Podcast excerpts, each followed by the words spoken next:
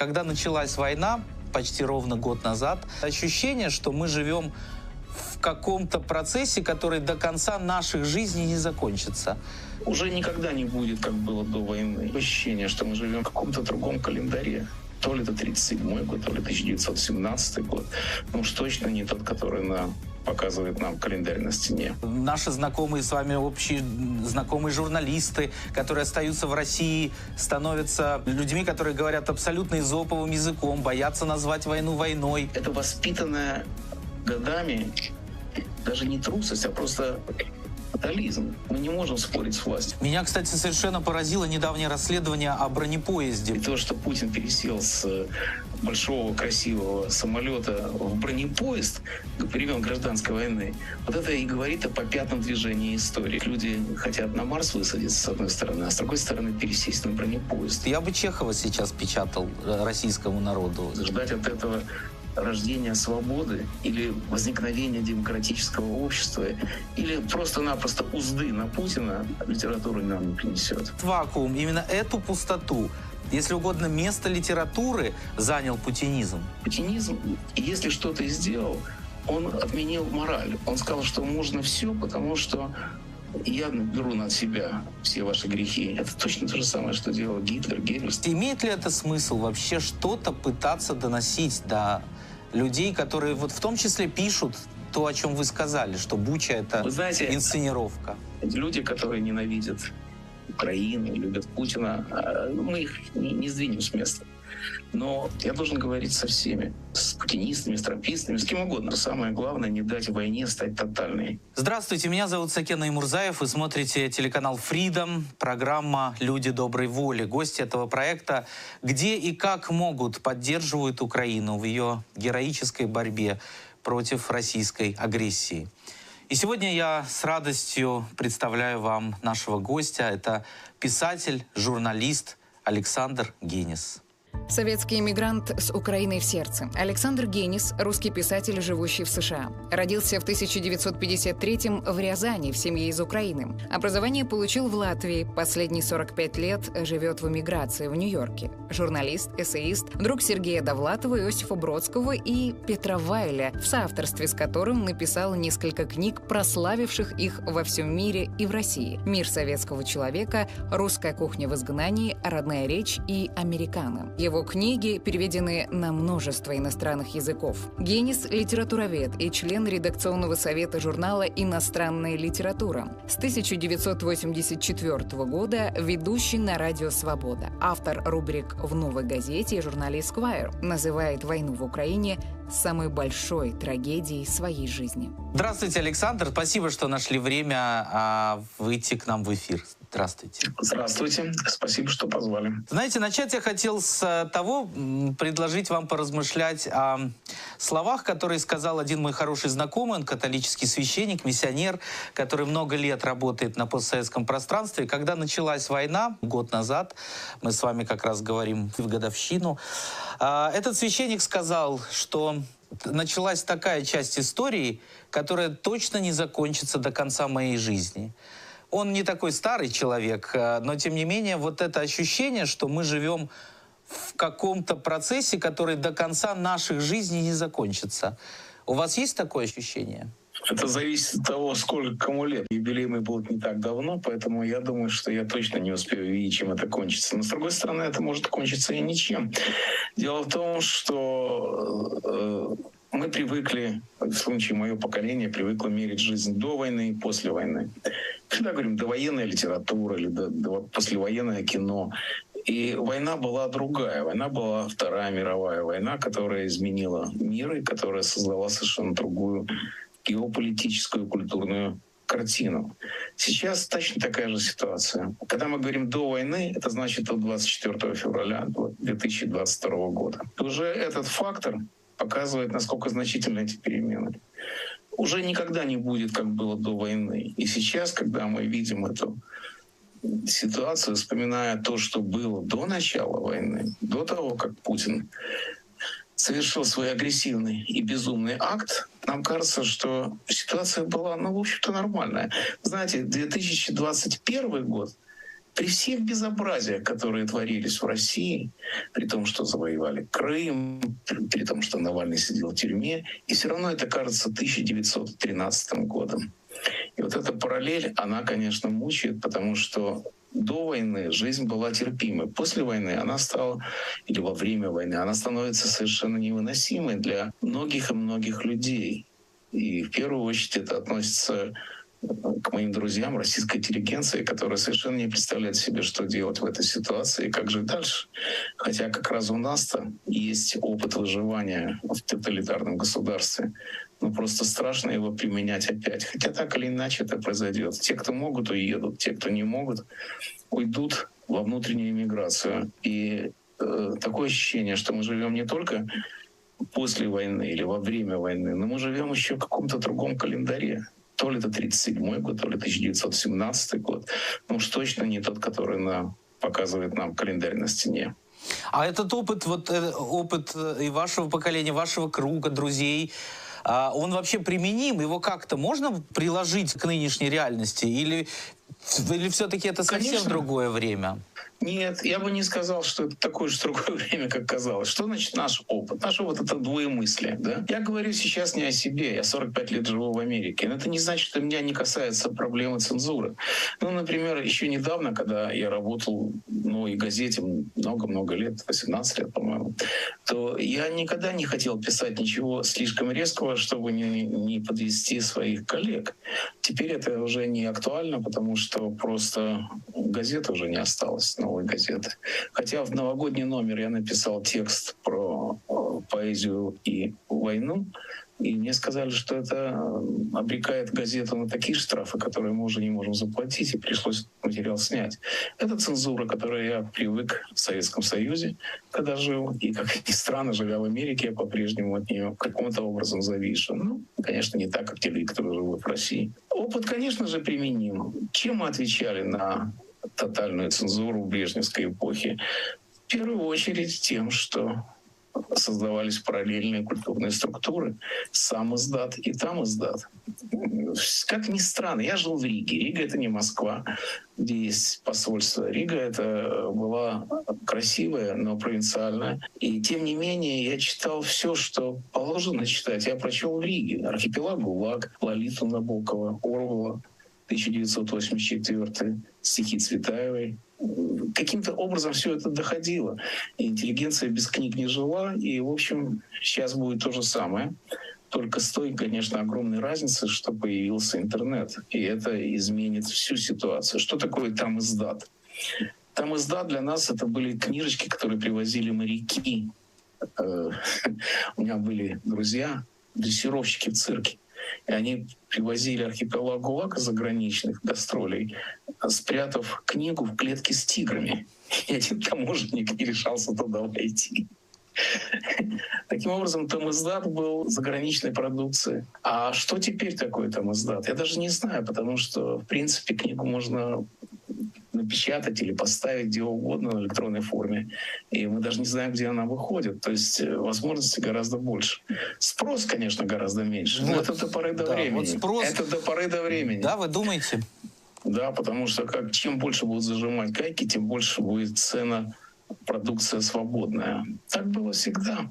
И именно свобода, с одной стороны, она породила э, печатный бум, миллионами тиражами выходил журнал «Новый мир» с текстами Солженицына, например. С другой стороны, когда оказалось, что свобода доступна каждому, она потеряла свою ценность. Но как только свободу запирают, опять оказывается необычайно важным то слово, которое не зависит от цензуры.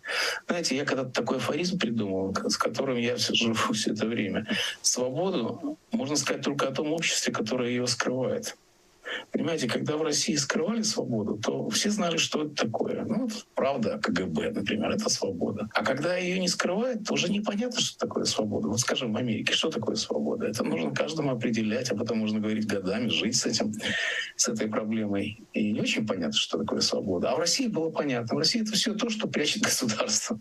И я боюсь, что сейчас начинается именно та же эпоха, и Жить с этим, конечно, страшно, потому что это значит, что страна осталась на второй год и все, что 30 лет так или иначе существовало, сейчас исчезает на наших глазах буквально день за днем. А это почему? Сначала... Потому что школа такая или ученики такие, что пришлось на второй год? Мы говорили с директором Сахаровского центра, и я вообще последние дни много размышляю о том, почему э, правозащитное движение представляет такую угрозу для нынешнего российского режима. Ведь можно легко сказать, что это такой удел очень малого количества людей в России интересоваться этими темами, вообще читать что-то. Вот почему им это страшно? И, и тут невольно возникает вопрос, вот вы сказали второй год. Действительно, это может быть это, это проблема системы или проблема ученика? Система выращивает учеников. Но проблема, конечно, заключается в том, совершенно правильно сказали, ну чем правозащитники так мешают, если их два человека? Да? Почему они так так страшны для страны, которая миллионами держит своих опричников, которые могут убить, покалечить. Швабра и кувалда — знак новой России, герб вместо серпа и молота. Вы знаете, на это есть простой ответ, не я его придумал. Есть разница между авторитарным обществом и тоталитарным. Авторитарное общество — то, которое хочет, чтобы мы говорили то, что ему нравится слушать. Но ему плевать на то, что мы думаем на самом деле. Тоталитарное общество — это общество, где старший брат хочет, чтобы его любили.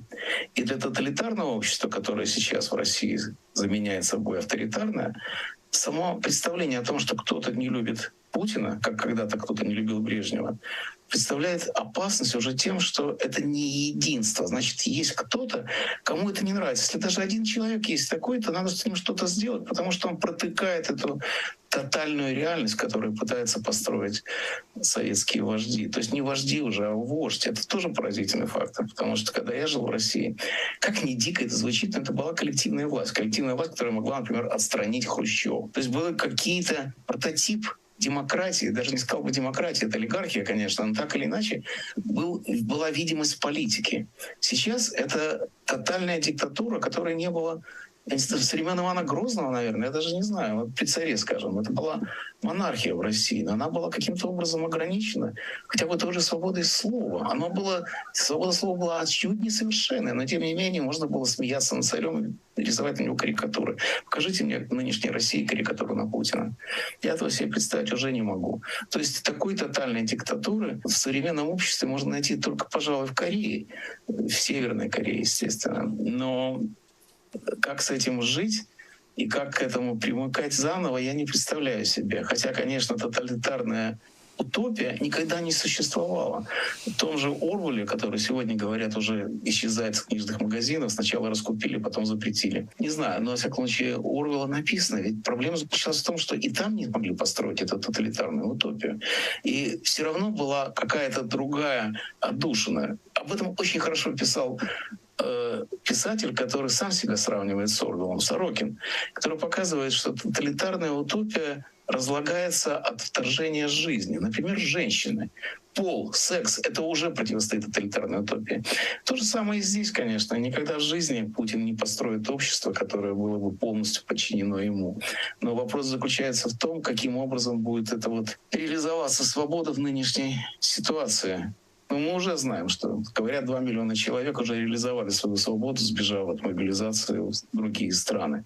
Это ведь невиданное невиданный протест. Вот говорят, протеста в России нет. Но 2 миллиона человек уже протестовали, причем самым активным образом. Я-то знаю, как страшно уезжать. Вообще всегда думают, а мигранты, они такие, уехали за колбасой. Но вообще это совершенно жуткий опыт, когда ты бросаешь все, включая любимую бабушку, которая не может с тобой поехать. Это что-то ужасное. И для всех это жуткий удар, конечно. И в том числе и материальный удар. У меня был 90 долларов. Это все мои деньги были сбережения, которые нужно было построить новую жизнь. Я был счастлив, что меня выпустили из этого капкана.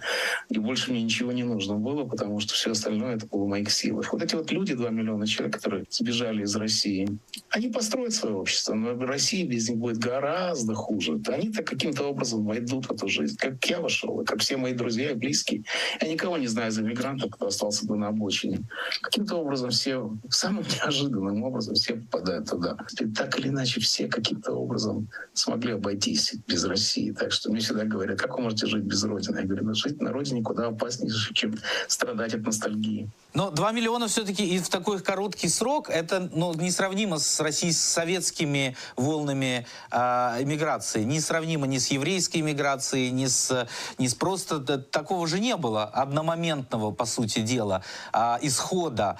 И знаете, в Украине, ну, тут особый опыт, потому что все-таки Украина переживает непосредственно э, ну, агрессию, войну и убийство и насилие а, российское. И поэтому к этим людям, ну, в общем, отношение такое усредненное. Потому что очень простой вопрос задают. Но если так много, почему вы уехали, а, например, не приехали в Москву? Все вместе, все 2 миллиона, или хотя бы миллион, и с этим бы уже ничего невозможно было сделать, несмотря на а, репрессивную машину, ОМОНовский культ э, насилия и так далее, и так далее. Вот что бы вы сказали на такую понятную на самом деле в нынешней ситуации претензию? Эта претензия абсолютно оправдана, и я не знаю, что сказать, потому что это моя величайшая загадка. На самом деле, в нынешней ситуации меня больше всего волнует и мучает вопрос, который, в общем-то, вы и задаете. Вопрос заключается в следующем. Почему, когда Советский Союз распался, одни страны смогли выползти из-под руин рухнувшего здания Советского Союза, советской власти, коммунистической диктатуры, а Россия не смогла. Вот ну, моя Прибалтика, я, кстати, слово Прибалтика именно отсюда и возникло, потому что это при России. Нет, она называется Балтия, эти страны.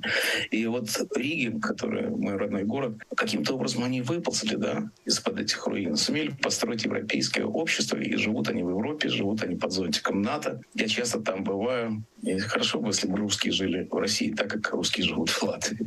По-моему, никто еще не собирался уезжать оттуда. Да. Но Украина, меня, еще больше меня волнует Украина, потому что э, у балтийских стран был опыт независимой жизни в течение между двумя войнами, Первой и Второй мировой войны. Это были независимые государства, они как бы вернулись в свою нормальную жизнь и вернулись в Европу, где они были. Но вот Украина.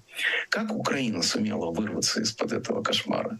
Почему Украина смогла это сделать? И это вам ответ на тот. То есть ответ на этот вопрос будет ответом на ваш вопрос, потому что э, почему миллионы людей не вышли на площадь, как это случилось в Киеве? Это для этого нужно понять, что произошло в Украине. И это меня волнует больше всего. Это значит только одно, что это возможно. Украина дала пример России, который необычайно важен для, для всех. Понимаете, когда студентов побили на Майдане, миллион человек вышло в Киев. Я помню, разговаривали с такой человек, режиссер Карен Шахназаров. И мы говорили в прямом эфире «Свободы», и я сказал вот то же самое, что сейчас говорят, там как этот миллион вышел в России, в Киеве для того, чтобы защитить своих побитых студентов. И человек Шахназаров, режиссер, который часто был за границей, знает языки, наверное. То есть, короче, меняемый человек говорит, ну их подкупил Газдеп. Я говорю, весь миллион печеньями? Ага, говорит, никуда не сомневаюсь. Печенья столько не хватило бы. И я думаю о том, что есть у меня одна догадка, не знаю, сколько она справедлива, что в Украине была политика. Она была вообще какая угодно, может, олигархическая политика, но были разные силы, которые между собой соревновались. Соревнование создает свободу, соревнование создает демократию. И, может быть, в Украине как раз было то, чего не было в России, где наступило единомыслие, и кончилась демократия тем, что люди решили, что политика грязное дело, дадим это негодяю Путину. Может, они его даже негодяем не считают, как я, но они считают, что мы не будем пачкаться. Мы либо чистые ризы, либо нам просто наплевать, либо у нас есть водка и папиросы, и мы ничего не хотим знать. Украинцы не позволили себя подмять Януковича. Россия позволяет вот тут происходит водораздел между двумя государствами, в том числе между национальными проблемами, потому что в Украине русские которые живут, миллионы русских живет в Украине. Они сражаются за Украину так же, как украинцы. Нету разницы, нету Эллины и Иудеи. И это, конечно, великое достижение Украины, которого нету в России. Вот поэтому никто не выходит. Не было опыта политики. А когда он был, начиная с перестройки. Так, говорит, так и вышли миллион человек на площади во времена перестройки. И я помню эти огромные фотографии, которые показывают, как люди собираются на площади, и милиция, ОМОН или кто он тогда был, начинают прятаться по подворотням, потому что толпа, вот это и был народ, да. который, который сумел что-то добиться. В 91 году они отстояли свободу, вот эти русские люди, которые, когда была еще политика, потом политику похоронили. И вот потом отсутствие политики мстит за себя тоталитарным режимом. Ну вот с другой стороны, молодому поколению, ну мне в 91 году было 7 лет, и я кое-что помню, но э, те, кто позже родились, вот трудно понять, э, почему тогда, в начале, конце 80-х, начале 90-х, когда КГБ, например, это не был миф, это, это реальная организация с реальными сотнями тысяч сотрудников, и тем не менее страх пропал. И почему же сейчас он такой сильный, что наши знакомые с вами общие знакомые журналисты, которые остаются в России, становятся э, ну, людьми, которые говорят абсолютно изоповым языком, боятся назвать войну войной. Как это возможно? Казалось бы, в советские режимы, советская тоталитарная система намного серьезнее выстроены были, чем то, что сейчас. Не, это не совсем так, потому что советская система при всей ее абсолютно брутальности и ненависти к человеку, она была зависела от коммунистической партии. Нынешняя система не зависит ни от кого. Это и есть КГБ, это и есть российская власть сегодня. Та власть, она заботилась о своем престиже, как бы это дико ни звучало. Но они не убили Солженицына, а выслали его. Они не убили Сахарова, а пытали его, да, кормили его горячий пищевод, вливали горячую еду специально, чтобы было похуже. А потом назвали его именем самолет. Я сам летал на самолете Андрей Сахаров. И э, вот этот престиж, которым они, международный, которым они заботились, э, был связан с тем, что коммунистическая партия обладала идеологией. Никакой идеологии у Путина нет и быть не может. Это абсолютно воровская мафиозная структура, которая, как в «Крестном отце», какая идеология «Крестного отца»? Как в фильме «Крестный отец», который теперь надо всем посмотреть. Но люди — это воспитанная годами даже не трусость, а просто фатализм. Мы не можем спорить с властью. Но я знаю людей, которых я по-своему уважал, и которые были, как вы говорите, вот перестроечное время. Мне было не 7 лет, когда была перестройка, поэтому хорошо помню, как все это разворачивалось. И вот эти были прорабы перестройки. Юна Морец, например, прораб перестройки. Я ее знал хорошо. Она, она приезжала в Америку, с Довлатовым гуляли с ней вместе. И каким надо, что должно быть в голове, чтобы писать те чудовищные вирши, которые пишет она? Что изменилось в ее жизни? Я не знаю. Но вот я знаю другого человека, Владимир Вигелянский, это священник, он был замечательным журналистом в «Огоньке». Я печатался у него в «Огоньке», мы дружили, выпивали вместе, он приезжал в Америку, я приезжал в Россию. Это была часть вот той интеллигенции, которая ценила свободу и боролась за нее. Он стал священником каждый раз, когда я говорю ему, мы переписывались одно время, я его спрашивал, ну как вы, вы можете одобрять то, что творит Путин? Он говорит, ну американские базы еще хуже, они всюду, а мы нет. И я говорю, и что у него произошло в его голове? Я вам скажу, что у него произошло в голове. Он решил, что всякая власть от Бога. И таким образом себя утешает не только православный священник, который таким образом, по-моему, предал христианство, но и огромное количество русских людей, которые отодвинулись от политики, ушли в сторону и вернуться обратно, а уже поздно. Уже на том месте, где была Красная площадь, стоит ОМОН. Уже Лубянка вместо Кремля. И вот уже вернуться туда, где они были, нельзя, потому что уже миллионы людей, их готовы убить растерзать немедленно. Кто-то правильно сказал, говорит, сколько бы продержался Ганди при нацистском режиме, сколько бы в Германии, скажем, 1939 года, сколько бы Ганди прожил три минуты, да? Сколько бы Сахаров прожил? И так далее, и так далее. И вот это вот чудовищный тоталитарный режим, который постепенно был построен, постепенно, не сразу, как лягушку кипятят, все мы знаем, да? Тихонечко надо подогревать воду, пока не окажется поздно. И вот когда сейчас уже стало бы вроде бы созрела революционная ситуация, уже поздно, потому что э, весь аппарат насилия создан для того, чтобы для двух вещей. Во-первых, уничтожить протест, а во-вторых, скрыть жизнь Путина и спрятать его в бункере. Когда мне говорят, что вот если начнется атомная война, то Путина убьют первым. Почему они так решили? С какой стати? Путина никто не убьет, потому что вся его жизнь построена на том, чтобы построить такой бункер, до которого не долетит атомная бомба. Я недавно разговаривал с своим другом физиком. Я говорю, можно построить такой бункер? Он говорит, все что угодно можно построить. Да, можно построить такой бункер, чтобы спрятать Путина. А все остальное уже не важно. В конце концов, какая разница? Вместо Шойгу будет другой. Кого бы не убили, можно назначить другого. Поэтому, чем бы ни кончилась, это страшная история. Но к Путину это отношение не имеет. Он-то точно ее переживет. Меня, кстати, совершенно поразило недавнее расследование о бронепоезде. Мне кажется, это такой символ, знаете, уже абсолютной кристаллизации вот это, этой фобии, в которой он живет живет. Все-таки бронепоезд это был атрибут скорее, вот, как мы вспоминали с вами, северокорейского режима, да, все-таки это что-то уж совсем... Нет, нет. Бронепоезд — это воспоминания о гражданской войне. Вот когда Троцкий ездил на бронепоезде по фронтам и расстреливал красноармейцев, которые недостаточно активно шли в бой, вот это называется бронепоезд. Или у Селода Иванова есть книга «Бронепоезд 459», по-моему. Бронепоезд — это символ гражданской войны. Я думаю, что, понимаете, символическая жизнь, она настолько загадочна, что они, символы сами возрождаются, когда хотят. И то, что Путин пересел с большого красивого самолета в бронепоезд, времен гражданской войны, вот это и говорит о попятном движении истории. Меня поражает, как по-разному история двигается в разных странах. Понимаете, вот люди хотят на Марс высадиться, с одной стороны, а с другой стороны пересесть на бронепоезд. Понимаете, календарь, стрела времени, направленная в будущее, а в России она направлена в прошлое. Говорят, что законы термодинамики этого не позволяют. Но у России своя термодинамика, и поэтому они и законы свои. И поэтому мы движемся не мы, а Россия движется. Я к этому отношения не имею. Но Россия движется обратно с нарастающей скоростью. Я помню, когда началась война, в первые дни говорили, что ну вот Россия скатывается к 1980 году. Вот холодная война начинается. Господи, это еще ничего. Скоро она, оказалась, скатилась к 49 году, потом к 37 году. А сейчас, как мы видим, она катится гражданской, времен гражданской войны вот это вот тот же Сорокин говорит, что это все спички-семечки, потому что на самом деле она катится к Ивана Грозному. Вы разделяете это, да, это мнение, что не время для книг, для прозы, для я никогда не говорю, что не время для книг, потому что книги пишутся не для чего-то и не, не по какому-то поводу, не, как, не в связи с какой-нибудь исторической ситуацией. Книги пишутся, потому что они пишутся. Если человек может не писать, то пусть и не пишет. Не писал стихов, не пиши. Лучше телевизор разбери. Это была такая Александра Иванова пародия замечательная. Я, речь идет о другом, о том, что во время войны пишутся стихи.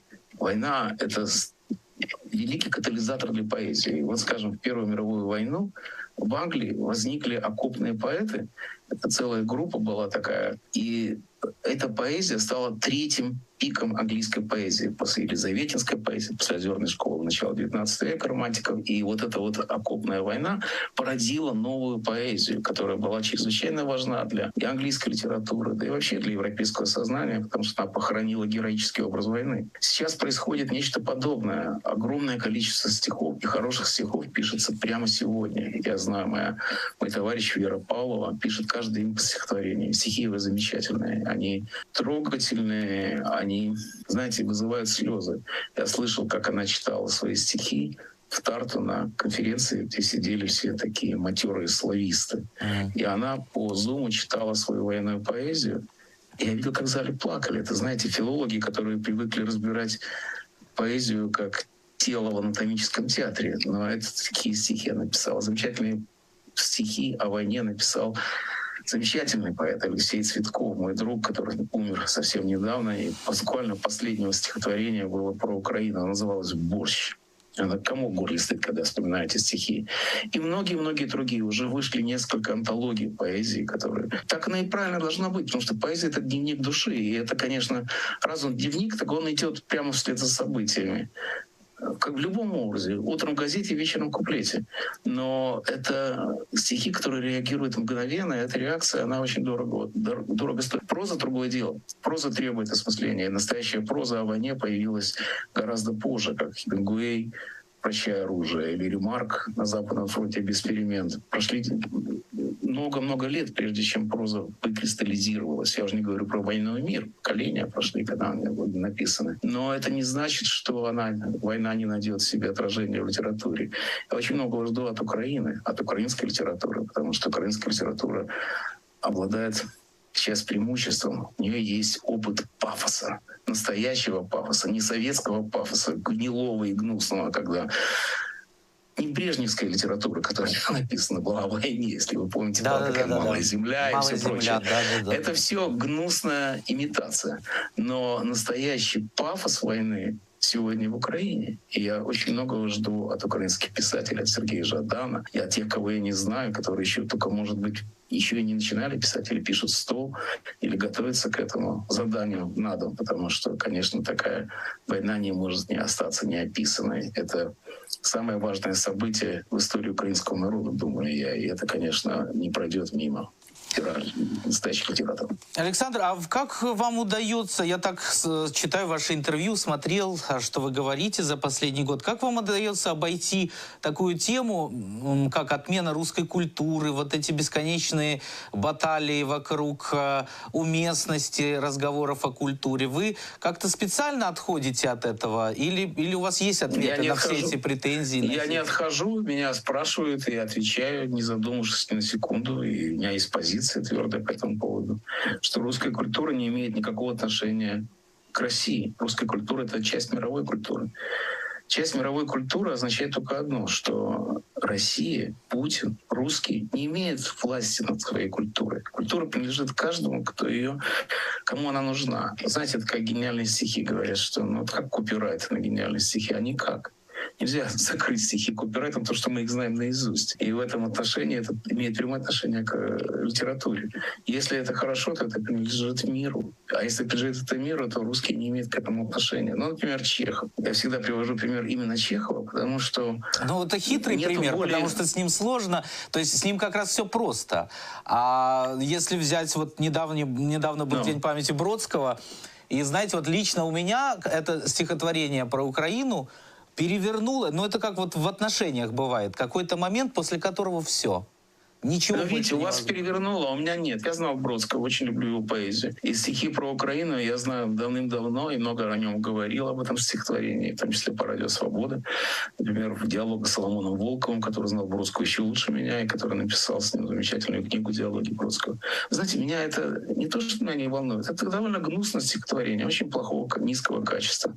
Не зря его Бродский не включил в свои антологии, потому что ему оно не слишком, видимо, нравилось, сразу не включил. Его, например, душеприк... не душеприказчик, а человек, который заведовал его наследием. Лосев, человек, который лучше всех знал Бродского, он не вставил это стихотворение тома библиотеки поэта, которые он редактировал. Это плохие стихи. И что? Я никак не могу понять, ну и что, что дальше делать? Я вам прямо и просто скажу, у меня есть один ответ. Мы любим Бродского не за это. Вот, например, мой любимый писатель, Гоголь. Нет у меня писателя, которого я ценю больше, чем Гоголя. Больше, чем Достоевского, больше, чем Толстого. Больше всего люблю Гоголя. Вы читали Тараса Бульбу? Вы читали, что он написал про евреев? Читал, конечно. Жид Янкель спустился с печки. Я, я, я читал это все, я сам еврей. Ну и что? Я никак не могу понять, как это отменяет Google. Что же я должен теперь не читать Google, потому что он был антисемитом или писал такое про евреев? Нет, я этого не буду. Зачем же я отдам Гоголя или Бродского? Кому я дам? Путину я дам Бродского? Никоим образом. Я могу с этим жить. И это не единственный пример, я вас уверяю. В мире миллион. Все знают историю Вагнера. Вагнер был негодяем во всех отношениях, надо сказать, не только в отношении евреев. Но это не мешает. Даже сегодня Вагнер исполняет в Израиле и правильно делает. Почему надо себя лишать того, что недорого? Знаете, отморожу, на, на, на зло маме отморожу уши. Да, Нет, но вот как, отдам. как раз вот Чехов, с которого мы начали перечислять эти великие имена, вот, вот с ним все, мне кажется, очень просто, потому что вот он-то и есть то противоядие, он-то и есть то лекарство, которое, мне кажется, наоборот, ну, я бы, как Бродский когда-то говорил, что стихи надо печатать на передовицах а, «Правды», газеты «Правда», вот я бы Чехова сейчас печатал э, российскому народу, и очень много... Я подозреваю, что российский российскому народу Чехов не поможет, потому что никто не поможет.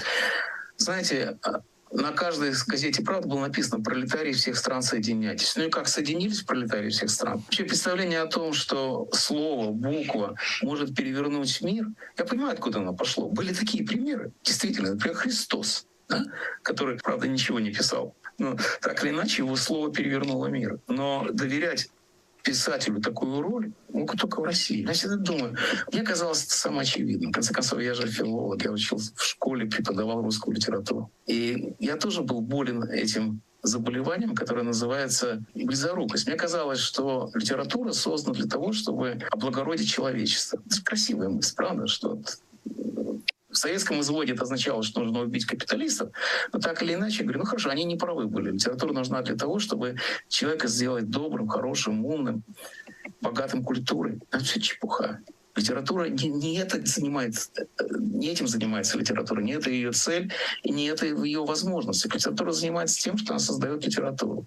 Это более чем достаточно. Это великое дело. И ждать от литературы того, что она построит нам светлое общество, могли только в России. Почему? Потому что в России не было навыка строительства светлого общества, потому что в России была абсолютная монархия, потому что религия в России была подчинена царю, и поэтому из всего свободного и талантливого оставалась только литература. Литература была нашим богом, потому что не было другого бога. Но в других странах которые пошли по более счастливому пути, литература никогда не занимала, не играла такой роли. Такую роль играла Конституция, политика, демократия. Ну, то, что всюду, независимый суд. А вот литературы нет. Я всегда думаю, как может быть, чтобы Николаю Первому, забудем Брежнева, но Николаю Первому, человеку, кстати, очень образованному, и который очень любил музыку и понимал мне, какое ему было дело до того, что пишет Пушкин? Какое ему было дело? Он был личным цензором Пушкина. Ну, представьте себе, что президент Рузвельт личный цензор Роберта Фроста. Ну, да. А, знаете, или когда э, давали квартиры советским писателям, положено было дать квартиру. У меня много было друзей советских писателей, они говорили, как положено жить. Первая книга, покупаешь машину, вторая дача, а третья тебе дает квартиру. И вот я представил себе, как Джон Кеннеди дает Ванигуту квартиру. Почему нам это смешно кажется? Но в России не кажется это смешно, потому что литература в России, ну, говорят, было два царя, Лев Толстой и э, Николай II. Но я согласен с этим. Я согласен, что Лев Толстой гораздо важнее Николая II. Но тем не менее я не могу понять, как они взаимозаменяемыми могут быть. Вот этого я понять не могу. И ждать от русской литературы или от любой другой того, что она может изменить мир, это довольно смешно. Мне, правда, недавно написали по этому поводу, где-то что-то подобное уже сказал. Мне сказали, что вы несете? Литература меняет жизнь. Например, Библия или Коран. Uh-huh. Правильно? Но это не литература. Но это, это не литература. Религия, это, конечно, религия это сакрум. Это, это великая литература, но это не литература, а религия. Если, а в России литература и была религией. Но ждать от этого политической пользы, ждать от этого рождения свободы или возникновения демократического общества или просто-напросто узды на Путина литература нам не принесет. Ну, тем более, если вот эта литература центричность, религиозное отношение к этому иконостасу писателей, да, если оно закончилось все-таки, ну, очевидно, спадом интереса к книжкам, да, в 90-е, 2000-е меньше люди читали, но мне так кажется, очевидно меньше, и по тиражам это видно, и по скачиванию книг в интернете это видно, видно. И получается, что вот именно этот вакуум, именно эту пустоту, если угодно, место литературы занял путинизм. Так выходит? Нет, нет, я не согласен с вами. Место литературы, вы совершенно правильно сказали, что литература потеряла и свое значение, и своих читателей. Господи, ну вы помните, была такая библиотека, вы не можете помнить, но может кто-то из наших зрителей помнит библиотека всемирной литературы. Почему? У меня дома были эти... Были дома? Конечно. А вы помните, да. какой тираж был этих домов? Я вам скажу, 300 тысяч экземпляров. Если бы кто-нибудь сегодня печатался таким тиражом, 300 тысяч экземпляров, это было бы смешно. Но я жил с этим. Литература была нашими деньгами, нашей валютой. И это было совершенно естественно для закрытого общества, где литература была единственным выходом. Это все было в Советском Союзе. Э, все у нас было суррогатом. Литература была суррогатом жизни. Так было совсем. Например, свобода, суррогатом свободы была водка, суррогатом заграничных путешествий была палатка и так далее, и так далее. И э, когда пришла более-менее свободная жизнь, а она была более-менее свободной в 90-е годы, ценность литературы исчезла, потому что ее заменил не Путин, ее заменила жизнь. Жизнь, обыкновенная жизнь, когда человек может открыть свой бизнес, поехать за границу, купить машину, когда он может смотреть по телевизору не только «17 мгновений весны» фигурное катание, а какие-то американские сериалы, «Даллас» или что-нибудь еще. Да и книги тогда появились другие. Наши книги были все высоколобые, потому что другие было два выбора. Либо высоколобые книги, либо Герман Гессе, либо, я даже не знаю, была такая книга «Киров в Пскове», либо мы читаем Томаса Мана. Понимаете, поэтому у нас выбора не было. Мы читали Томаса Мана, потому что у нас не было Стивена Кинга. Но потом он появился, Гарри Поттер. И на самом деле не советская власть, не цензура, и не Путин выдавил высокую литературу из русского общества после перестройки, а Гарри Поттер. Гарри Поттер оказался гораздо важнее, чем Достоевский, скажем. И понятно, почему так во всем мире происходит. Теперь появились американские боевики, и мы наконец могли посмотреть Джеймса Бонда а не только Тарковского. И это, конечно, Хорошо это или плохо, я не знаю, но это есть свобода, это есть демократия, когда люди читают то, что они хотят. А путинизм не заменил литературу. Путинизм ничего не заменил. Путинизм, если что-то и сделал, он отменил мораль. Он сказал, что можно все, потому что я беру на себя все ваши грехи. Это точно то же самое, что делал Гитлер, Геббельс, то же самое, что было в фашизме. Он отменил совесть. Поэтому сегодня люди... Знаете, я часто, когда вот мы разговариваем с вами в эфире, я смотрю, что пишут. И э, очень много спасибо тем, кто пишет хорошо о нас, но очень много людей говорят, как ты негодяй можешь говорить, что Буча — это не украинская провокация. Uh-huh. Я думаю, но ведь это же один клик. Это же не так сложно. Там есть фотографии, есть спутники. Есть миллионы, уже миллиарды людей знают, что такое Буча. Что Буча — это Новоосвенцим, который создал русские солдаты. Создали. Русские говорят, это буряты. Это неправда, это не буряты. Первые 10 человек, которые творили безобразие в Буче, 9 из них были русскими. Я прочитал, есть списки. Это все да, очень один клик. Это, это все не хитро. Почему они так говорят? Потому что они приняли слова Путина. Говорят, раз он так говорит, мы будем ему верить. И я даже не уверен, что они так уж доверяют Путину, но просто это снимает с них ответственность. И это делает их негодяями, потому что каждый человек, который говорит, что Бучи не было, несет ответственность за нее. Это он насиловал детей, это он убивал стариков и женщин, это он участвует в этом. Раз ты не веришь в это, значит, ты сам убийца и насильник. И извините, но же я тут ничем не могу помочь. С этим вам придется жить. Ну и последний вопрос, Александр. Вы много лет работаете и работали на Радио Свобода. Я два года работал в Праге, в э, центральном офисе Радио Свобода. И тоже этой идеей э, коммуникации с российским обществом, потому что мы это вещали не только для либеральной интеллигенции. Идея была в том, чтобы правду узнавала как можно больше людей. Сейчас я работаю на украинском канале и на вещание, принцип которого примерно тот же. Несмотря ни на что, сообщать на доступном языке для россиян для жителей соседних с Россией стран, где до сих пор работает российская пропаганда, рассказывать про Украину, рассказывать о том, что происходит. А вот как вы все-таки считаете, имеет ли это смысл вообще что-то пытаться доносить до людей, которые вот в том числе пишут то, о чем вы сказали, что Буча это вы знаете, инсценировка? Вы абсолютно правильно вычислили смысл радио «Свобода» для меня, не для всех, для меня. Для меня это именно в этом. Дело в том, что то, о чем мы с вами сейчас говорим, это есть такое понятие э, церковному хору проповедовать. Церковный хор и так верит в Бога. И то, что мы говорим, да, люди, которые ненавидят Украину, любят Путина, э, мы их не, не сдвинем с места. Но на Радио Свобода, где я работаю 39 лет, по-моему, у меня был своя, свой принцип, своя идея, своя позиция. Позиция заключается в следующем. Я должен говорить со всеми. Я не должен говорить с теми, кто со мной согласен. Я должен говорить с теми, которому либо нет до меня дела, либо которые совершенно не согласны со мной, с путинистами, с трампистами, с кем угодно. И я знаю способ, как это делать. Нужно говорить о чем-то другом. Да, я говорю о политике, да, я говорю о том, что происходит в Украине, в России, но я говорю еще и о другом. И я считаю, что самое главное не дать войне стать тотальной. Это слова моего любимого писателя Германа Гесса, который писал в 43 году «Игру бисер». И я считаю, что это очень важно. Давайте я приведу простой пример. Много лет я на Радио Свобода рассказывал обо всем.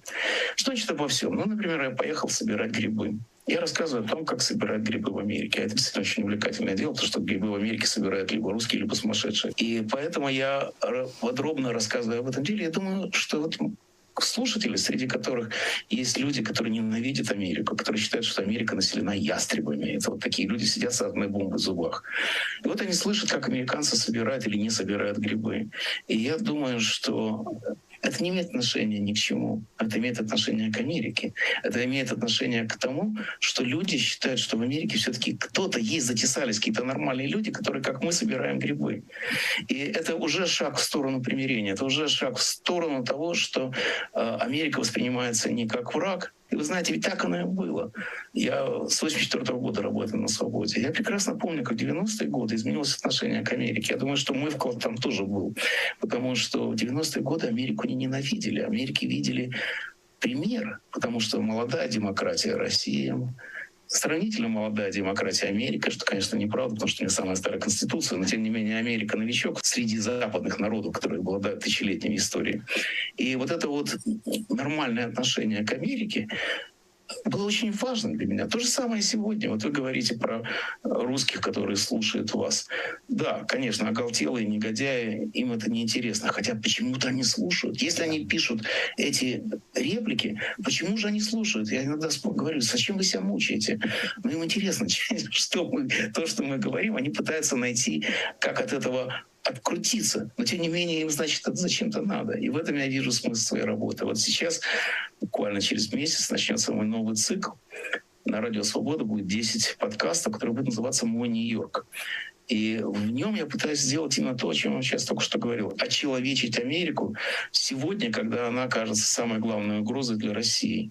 Представьте себе, как сидит русский человек где-нибудь по тьме и ждет, когда НАТО придет с автоматом и отберет у него... Что у него отберет? Отберет жену и детей и сделает его гомосексуалом. Вот примерно так представляет себе Америку сегодня человек. Вот когда я, то, что я рассказываю, должно помочь людям избавиться от этого морока. Спасибо вам за это и за, за ваши книги, и за все. Спасибо и за этот Спасибо. разговор. Благодарю вас, Александр. Спасибо вам. Всего хорошего. Всего доброго. Это был писатель и журналист Александр Генис. И, как мы говорили с Александром, с интересом прочитаем ваши комментарии под этим видео, под нашим разговором. Я прошу вас делиться этим интервью, подписаться на наш канал в YouTube Freedom. И, как всегда, берегите друг друга, берегите Украину, и до встречи через неделю.